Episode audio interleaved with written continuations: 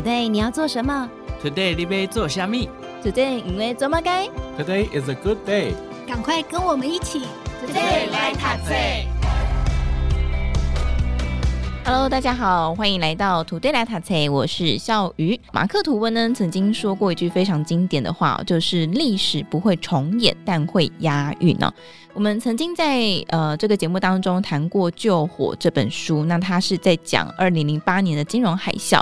那这次呢，我们今天要聊的是亚当·斯密的经典著作，叫做《超级货币》哦。那在这本书当中呢，他聊的是一九六零年代股市的沸腾岁月。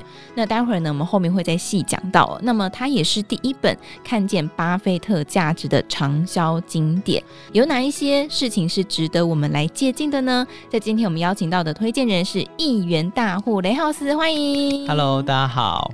好，所以我们现在是一个全新的 title，之前是这个财经作家。哦，我一直都是财经作家，对，一直都是，一直都是。然后现在要再新加一个亿元大户，这个不用强调，对对对。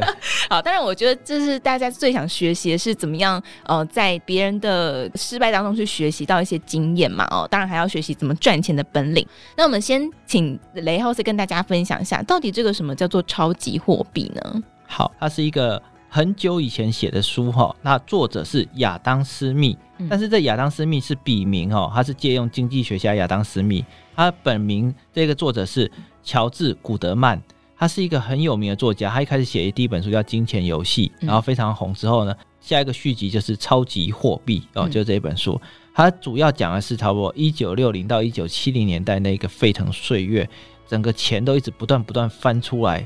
好的，这样的一个一个故事跟年代，这个作者他把这个书取名叫《超级货币》。这个超级货币在那个时候是他创的一个词。好，那为什么叫超级货币呢？是因为哈，他认为口袋里面的钱跟经济和股市上涨之间有个落差。对，所以哦，这一句话其实我觉得他做这个解释非常的好，因为就像我们其实平常看新闻嘛，当股市大涨的时候，他会讲说平均股民赚了多少多少钱嘛。但我想每一个股民心里想的就是哦。平均赚那么多，为什么我觉得我没有变多啊？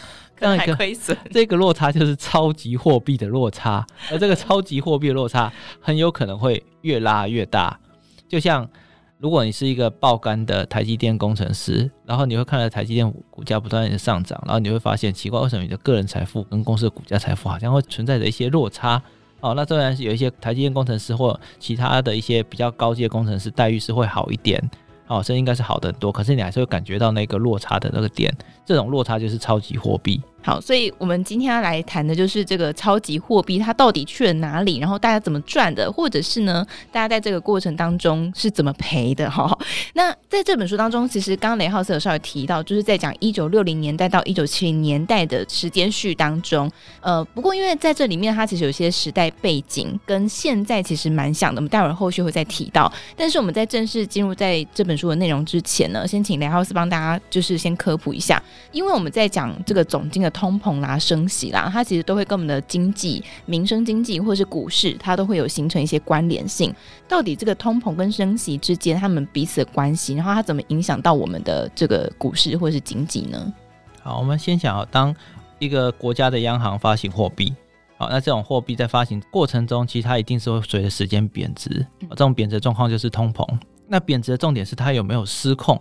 如果按照一定幅度慢慢的贬值，这是一种温和的通膨，这是合理的事情。嗯、对，但是如果一个很严重的通膨，就很像一些中南美洲的一些国家，像之前巴西，哦，巴西的通膨非常非常严重，那导致人就对整体的货币失去了信心。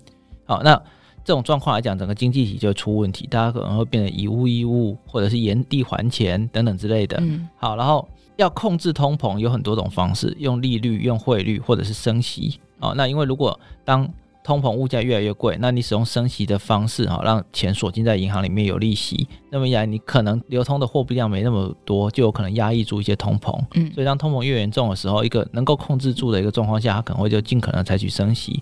所以其实这跟我们现在的状况是蛮接近的，因为像在一两年前，因为疫情的关系啊，大家很怕整个经济体失去动能，所以美国就使出了无限 QE。对，那无限 QE 大量的印货币，让整个联准会资产负债表膨胀，那整个货币就开始贬值。那当然，大量的金钱流进去之后，在短期内是救了一部分人的命，然后让股市能够上涨。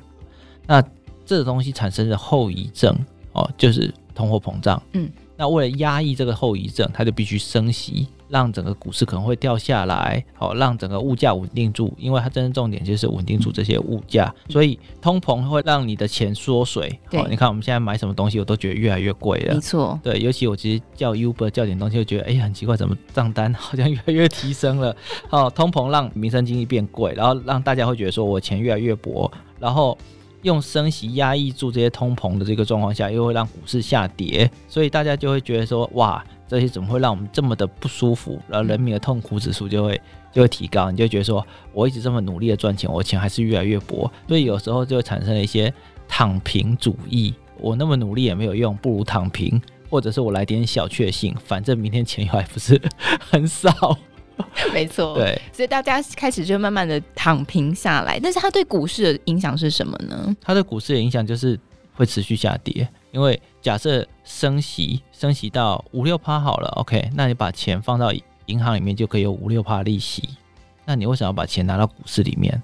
对啊，以前就是银行可以有十八趴的利息啊，就公交。对，那其实我记得就更早之前还有十趴的利息，哇，那你有一一百万，那你就每年有十万的利息；你有一千万的话呢，就百万利息。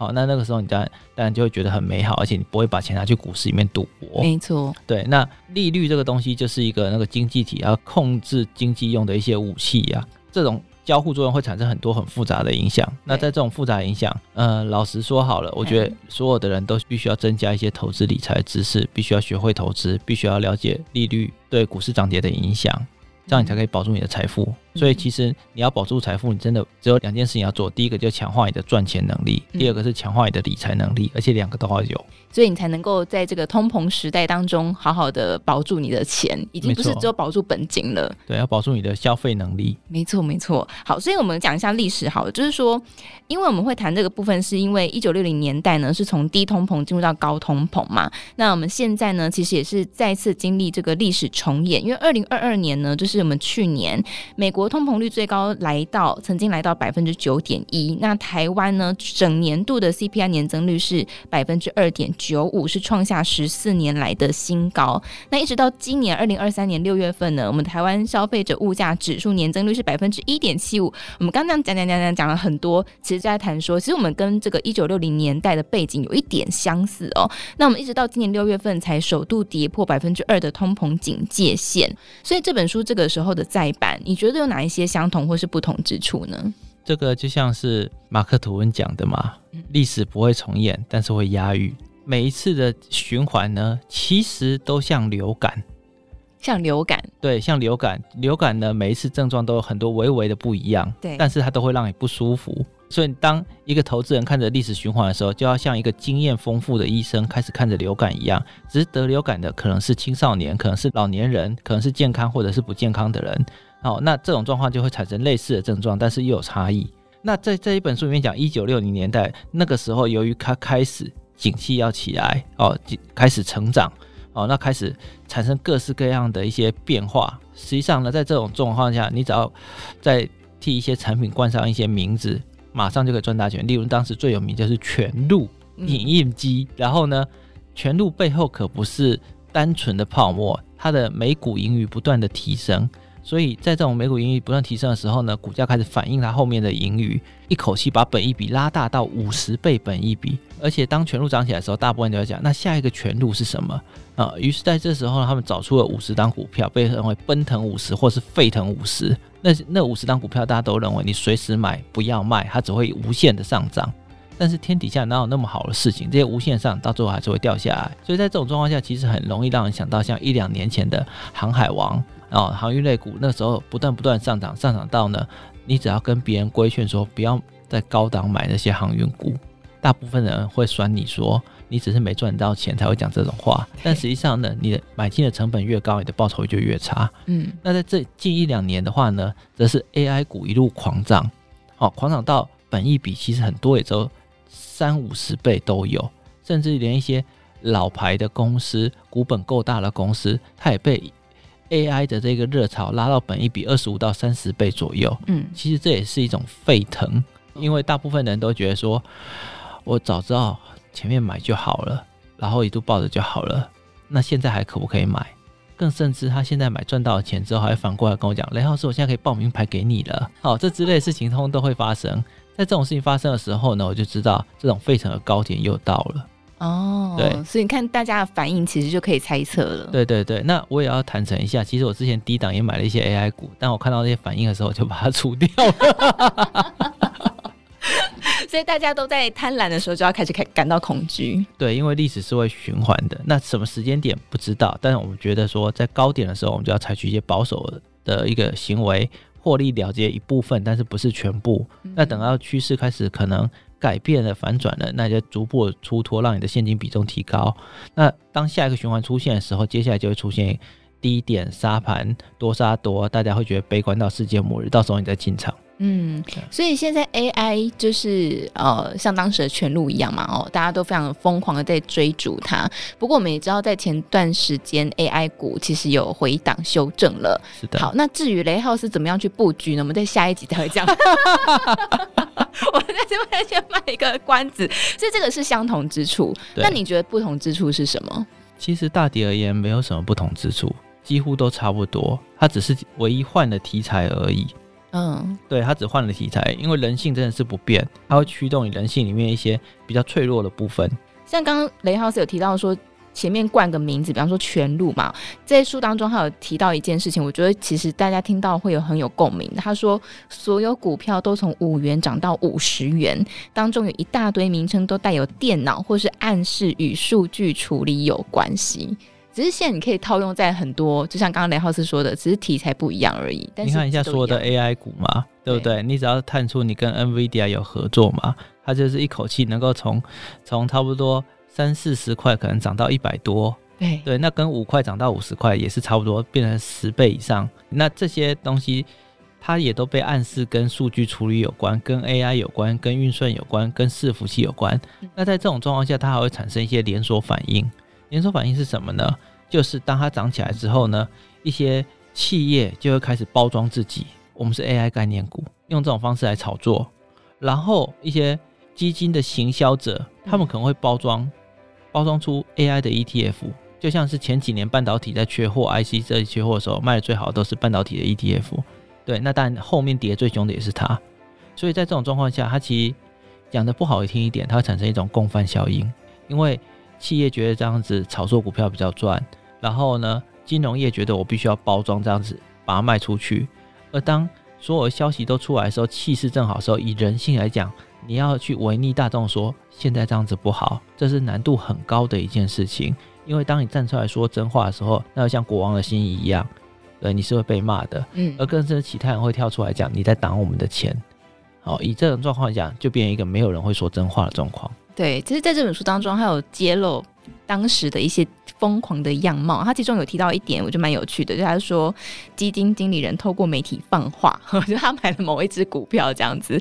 所以在这本书，他其实揭露了很多大众像啦哦。那有没有一些让你印象深刻的片段呢？哦，像在这边哦，他们还列出了一个叫做“恶棍清单”啊，没错没错，对对对，就在这里面来讲说，他会列出了像这些企业会用花言巧语来包装，然后呢，会计师还会做假账，把这些盈余都先弄出来，然后呢，更甚至好了，其实每家公司他们都必须要提拨一些员工的退休准备金，嗯，那他就把那些退休人员自己私自挪来用，然后呢，要把这些钱变成说啊，你把这些钱拿去买一些这些当时数据处理的股票啊，哦，让他们开开心心，大家一起赚大钱啊。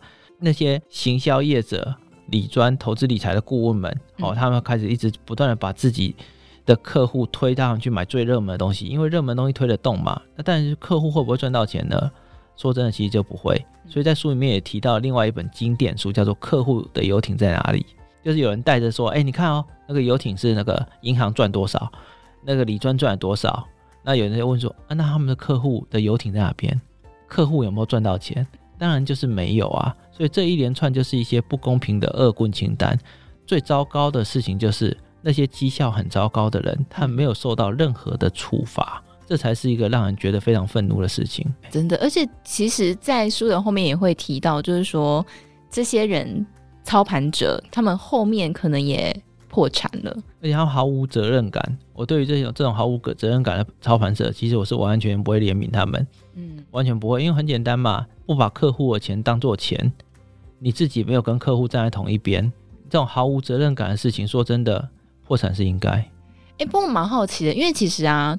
在机构任职的这些基金经理人，他们当然都要背负一定的这个绩效保证嘛，所以好像追求高成长股变成一个必须得做的事情，你怎么看呢？首先哦，任何股票在还没上涨之前，你都不会知道它是高成长股。当它上涨之后，你去追求这个高成长股的时候，你的成本就提高了。然后这个时候你在赌的是未来它还会不会上涨，还有你在它下跌之前能不能把它卖掉。那通常这个时候都是一个很难的一个游戏，因为也不知道时间在什么时候。就像这本书里面提到，最后一个 party 要结束之前呢，你是不知道的。那等到它结束的时候呢，最后一个走的呢，会从 party 结束里面的一个骑士，他会拿一刀刺死你。这的意思就是，当下跌的某一天你是不知道的。对对，而且呢，我们可以从这个循环看到，但。当股市多头能量不断上涨的时候，上它会吸引一些人进来，因为追求这些高成长股，然后它会产生一定程度的回档，这些回档都会有人来接。为什么？因为前几次你在接的时候赚到钱，后几次一看到回档你也会去接。但是当趋势反转的时候，你就变成接在半山腰，然后一路下杀，你之前的经验就变得不管用了。其实我觉得这真的是最可怕的部分，就是你不知道什么时候会开始反转。对你，你不可能知道时间点。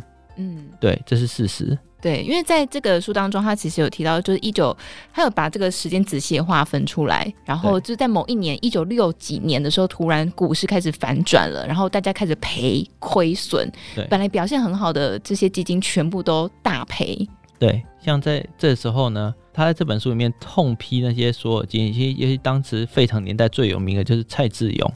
哦，蔡志勇在那时候可以说是超级出名，他在当时的绩效还超过了当时的巴菲特。嗯，可是当时的巴菲特，他从一九五六年开始成立自己的基金，一路做到一九六六九年左右，在那个时候他觉得实在太沸腾了，所以巴菲特反其道而行，他把自己的基金给收起来，把钱都还给股东，他不玩了啊、哦。那你可以看到，当其他人都开始大赚特赚，他就收手，我讲我不玩了。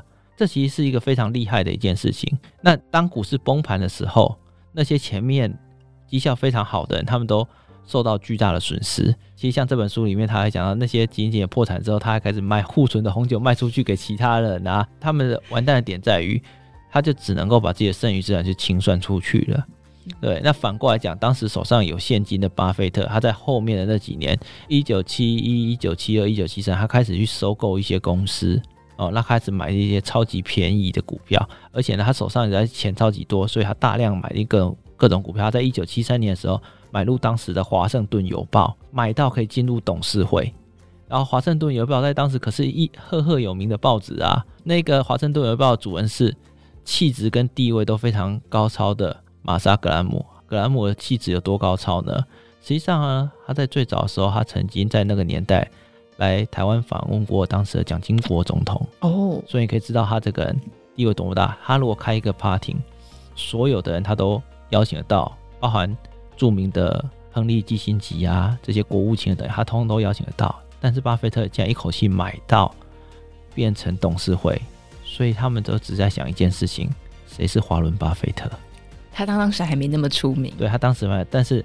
这本书《超级货币》，他在当时痛批那一群邪恶的经纪人，但在里面大力的称赞华伦巴菲特，所以《华盛顿邮报》的人就一口气全部买了这本书，订了五十本。当巴菲特进去跟格兰姆见面的时候呢，格兰姆问他第一句话就是：“你就是《超级货币》里面提的巴菲特吗？”这就是巴菲特在当时，虽然当时可能离开了内布拉斯加州奥马哈，没人知道巴菲特是谁，但是现在。全世界都知道巴菲特是谁。对，当我们讲到价值投资的时候，第一个就想到巴菲特嘛，对不对？对。